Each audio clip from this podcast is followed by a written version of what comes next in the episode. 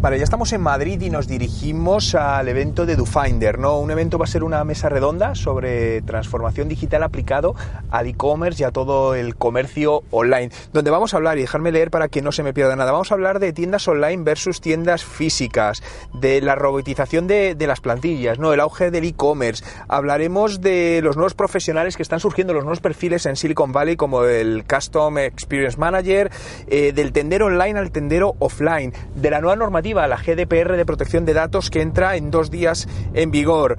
Hablaremos de Magento versus Shopify, Prestaso, cuál es la plataforma de tiendas online más interesante y si realmente es importante el tiempo de carga. Por lo que junto a una serie de profesionales, el mago Moore que estará también presentando todo esto, pues nos dirigimos ahora mismo allí y una hora y media súper intensa.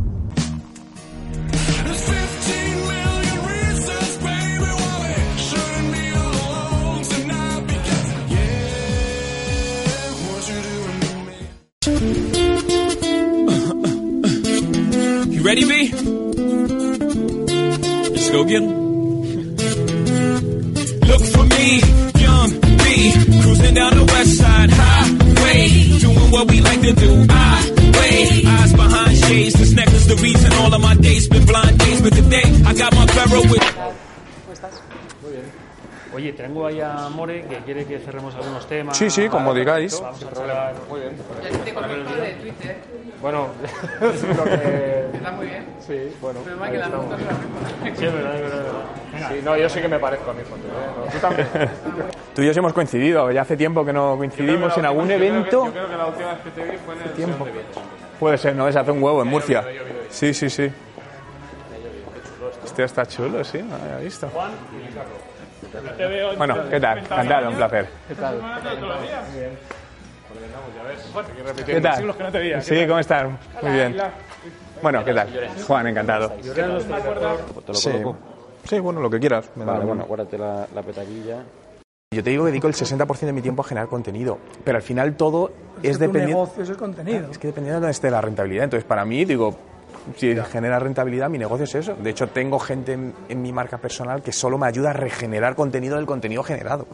Es decir, es ya de rizar el rizo, pero es donde está el... Que bueno, pues sí. Somos muchos los que estamos enganchados a lo que publicas, así que. Bueno, pero porque me, me gusta también. Yo creo que cuando, tienes que- cuando haces algo así que es tan... Es que si no te gusta es imposible llevar un ritmo, es, es imposible, porque es tan duro y tanto trabajo que lo pasarías muy mal, porque es, es guionizar, grabar, editar. sí. Señor, un fuerte aplauso a Ricardo Tallas.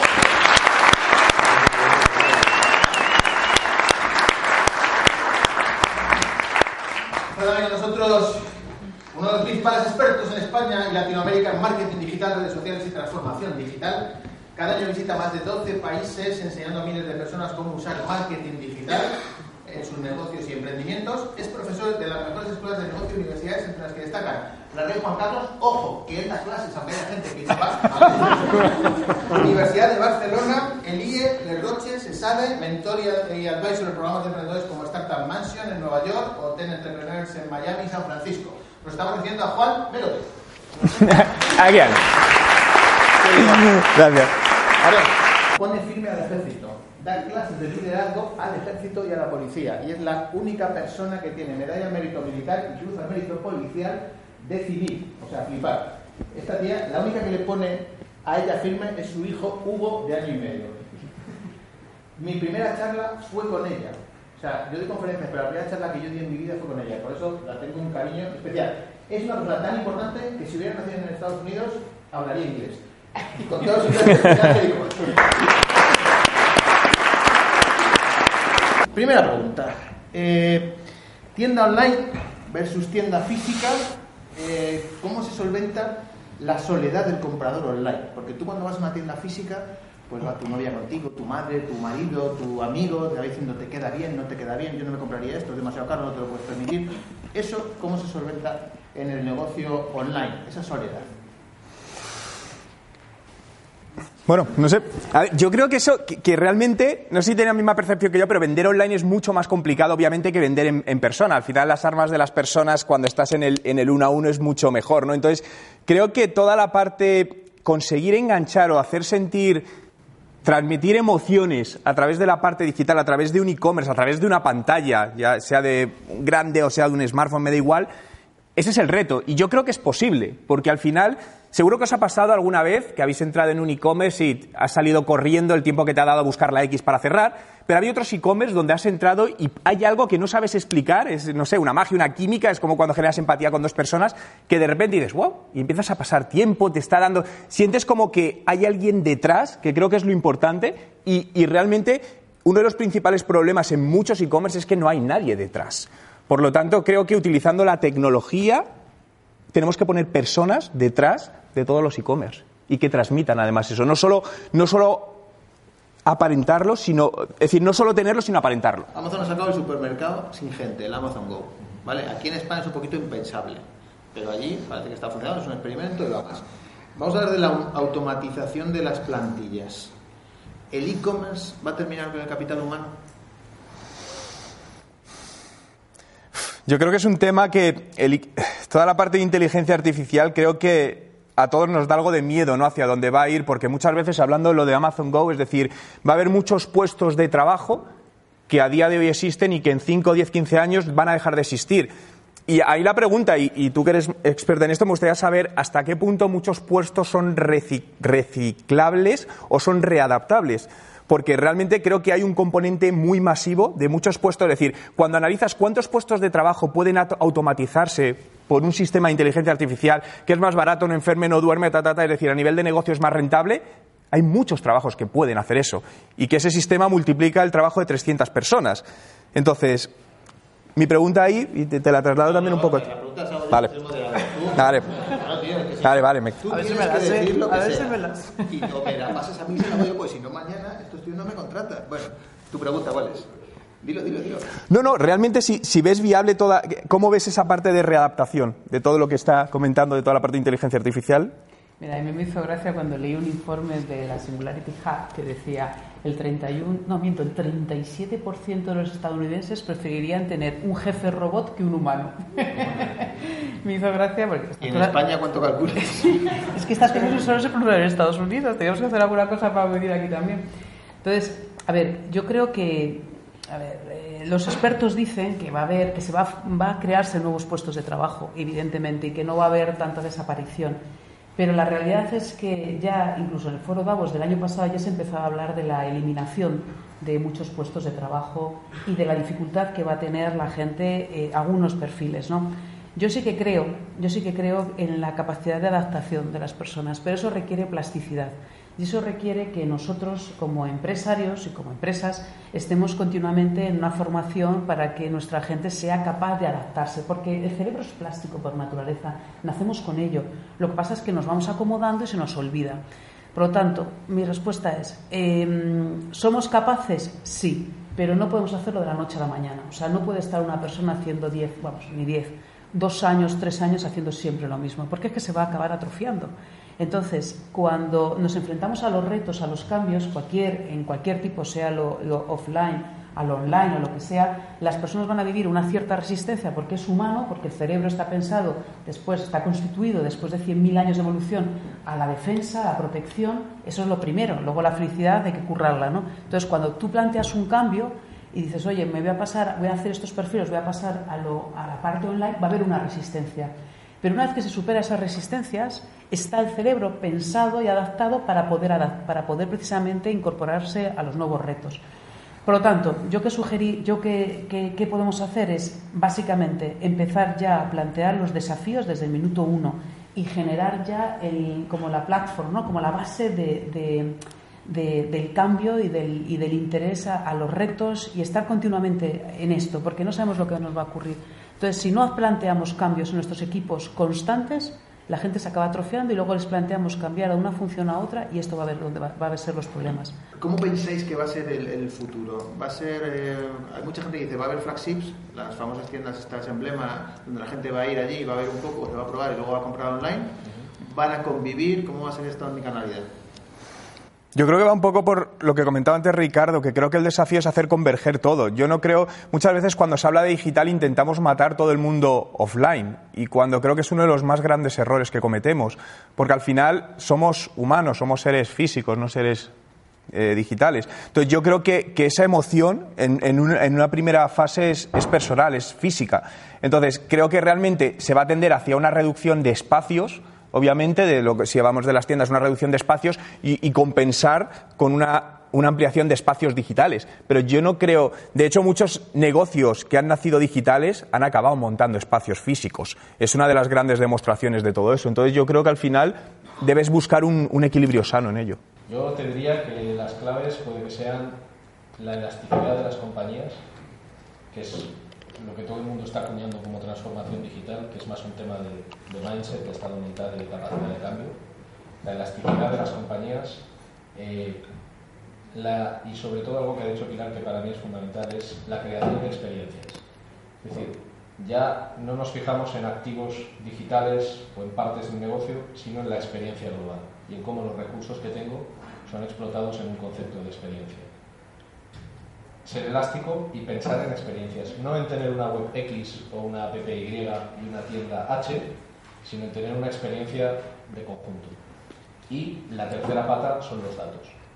Si soy elástico, tengo datos que me confirman o me validan si las experiencias que estoy creando son válidas o no. Tengo patrones y a partir de los patrones puedo crecer, o puedo progresar, o puedo detectar tendencias. El uso, por ejemplo, hoy día de los modelos predictivos en las compañías que tienen suficientes volúmenes de datos y tienen unos data lakes estables y saben trabajar con ellos es brutal. Se puede detectar hoy lo que es muy probable que se empiece a vender dentro de tres o de cuatro semanas. Y O sea, teniendo tú ya todo eso- sabes antes lo que va a comprar el tío. Sí, sí, incluso en algunos... Pero claro, eso es que es acojonante, porque tú le puedes llamar al tío y decirle, oye, dentro de tres semanas vas a ir a por esto. Bueno, y hay un ratio de error, pero como es un tema estadístico, en función de los volúmenes que manejes. Nosotros sí que tenemos algún proyecto, no muchos, porque hay que tener una... Pero cuéntame un ejemplo así que curioso. Bueno, en moda, por ejemplo, en función de la climatología, se sabe lo que se va a vender. En función de la climatología, en determinados países puedes detectar un patrón que se va a repetir en otro país cuando se traslade una borrasca o cuando se traslade un determinado tiempo.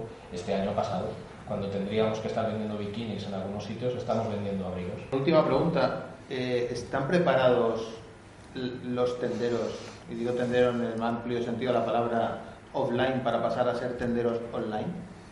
Yo creo que queda mucho por hacer. Pero la formación, como bien comentaba antes, es básica. Y creo que a día de hoy vivimos una época en que tenemos una suerte enorme, donde podemos acceder prácticamente a cualquier tipo de formación gratuita y por unos costes mínimos. Entonces, yo soy un convencido que quien hoy no se forma es porque no, no quiere. Y algo que yo me apliqué desde hace muchos años es dedicar todos los días dos horas a formarme. Todos los días. Es decir, y formarse no quiere decir solo hacer cursos, formarse quiere decir leerse libros, ebooks, vídeos, videocursos, todo lo que hay.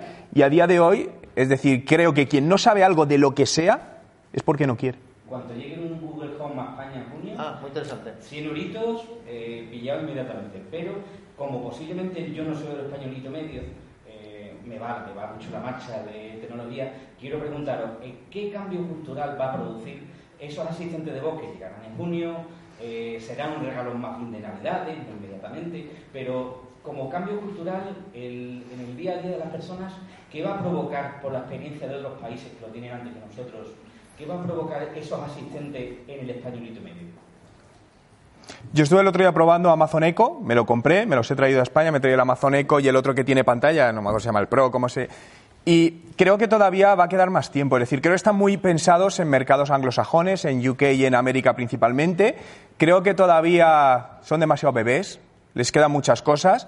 Si tengo que destacar una cosa que me encantó, por lo menos de, solo he probado este, el de, el de Amazon, era el, el- flash briefing, que al final eh, tú le programas y le dices todas las mañanas le hablas y te cuenta aquello que quieres. Entonces creo que hay para las empresas, hay un eh, mercado enorme para llegar a los clientes de contenidos, donde al final te puedes posicionar en todas las mañanas como si fueses un noticiero o algo así delante de los clientes. Y luego es un canal, Amazon eso también te lo permite decir, oye, cómprame papel higiénico con el eco y hacerlo. Aunque ahí sí le veo cierto peligro, no lo he probado, pero creo que eso, como se lleve eh, al extremo, puede generar una factura simpática.